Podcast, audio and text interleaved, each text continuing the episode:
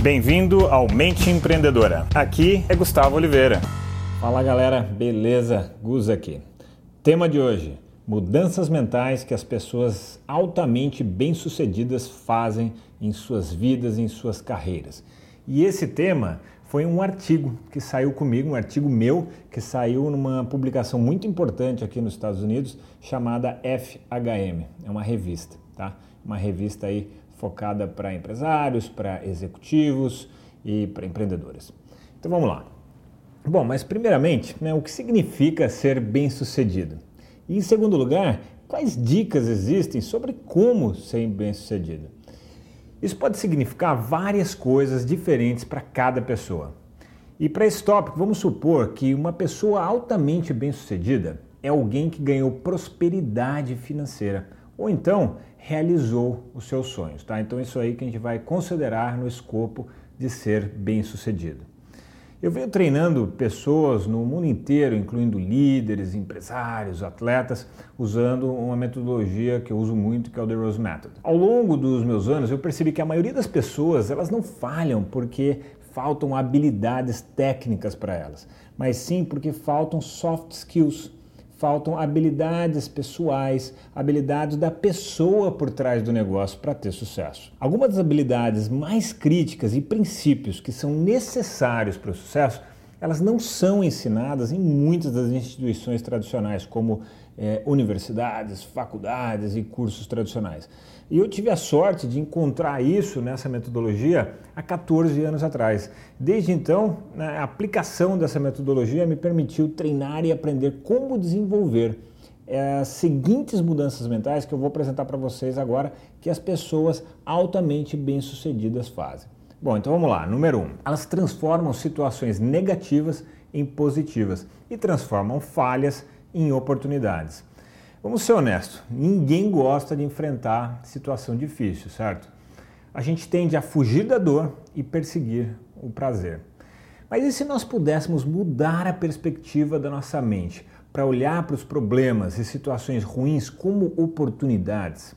Pessoas muito bem-sucedidas sabem como tomar melhores decisões aproveitando os fracassos e transformando-os em novas oportunidades.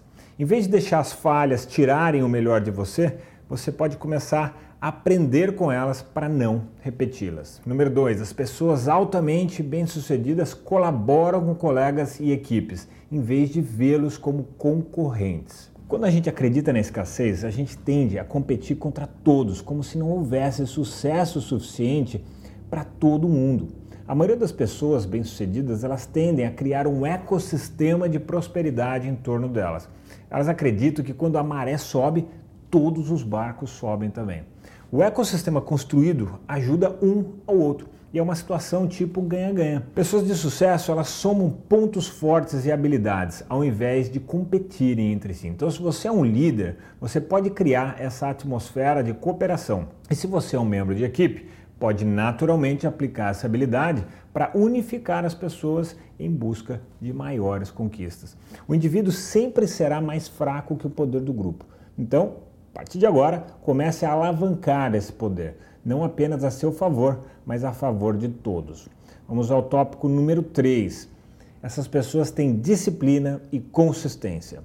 Alcançar o sucesso geralmente leva muitos anos, portanto, Disciplina e consistência são fundamentais. Steve Jobs, que é um cara onde eu me espelhei muito em muitas das coisas dele, ele disse certa vez que estava convencido de que 50% do que separa as pessoas de sucesso daquelas que não são é a pura perseverança. Esse conceito ele pode parecer óbvio, mas muitas pessoas não sabem como desenvolver disciplina. O nosso cérebro ele trabalha através do condicionamento. Condicionamento é uma função biológica que nos permite automatizar tarefas e comportamentos. A gente aprende a dirigir um carro pela repetição, até que um dia a gente automatiza de tamanha forma ah, como dirigir adequadamente, que isso nos permite ouvir música e falar com alguém enquanto a gente está dirigindo.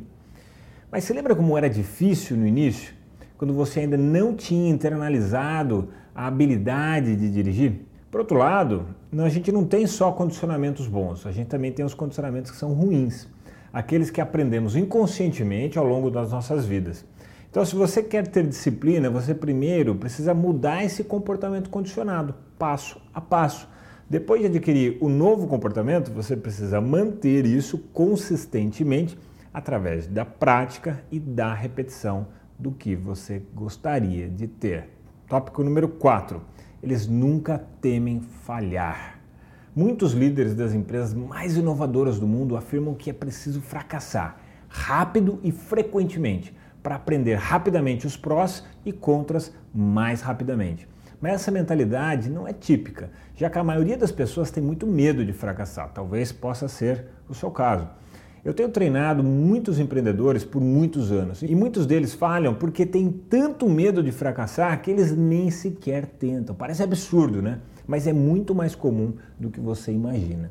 Então agora comece a falhar o mais rápido possível, claro, não com a intenção de falhar, mas com o propósito de testar em ambientes seguros e controlados todas as variáveis que afetam os seus negócios. Arrisque também somente o que você pode perder, beleza? Último tópico: eles cuidam do seu corpo e da sua mente. Você já experimentou um dia duro de trabalho depois de dormir mal na noite anterior? Você se sente exausto, com pouca energia, pouco entusiasmo e mentalmente cansado. Não cultivar uma boa saúde física e uma mente clara é algo que vai deter você, é algo que vai te bloquear, bloquear o seu sucesso. Muitas pessoas dizem que não tem tempo para isso, mas essa mudança mental é uma necessidade, uma parte fundamental do sucesso. Então, não priorizar significa que as suas ações vão contra o que você realmente quer.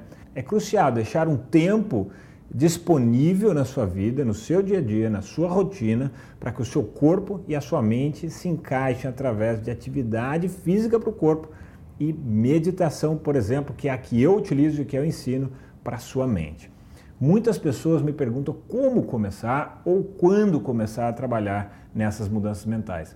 A minha resposta é a seguinte: a ação mais importante que você pode tomar é o primeiro passo. Então comece com qualquer um desses pontos que eu apresentei anteriormente, qualquer um desses cinco, mas comece agora mesmo. Beleza, galera? Espero que você tenha curtido bastante esse episódio. Se você curtiu, compartilhe isso com um colega que você acha que vai se beneficiar disso. E entre lá no meu site gustavooliveira.com.br para conhecer mais do meu trabalho de coaching, meu trabalho de treinamentos de meditação. Eu tenho ali até alguns dias que eu deixo você experimentar meu treinamento de meditação free. Enfim, entra lá, dá uma fuçada no site gustavooliveira.com.br e veja aonde mais você pode se aprofundar, beleza? Vou deixar um grande abraço aqui para vocês.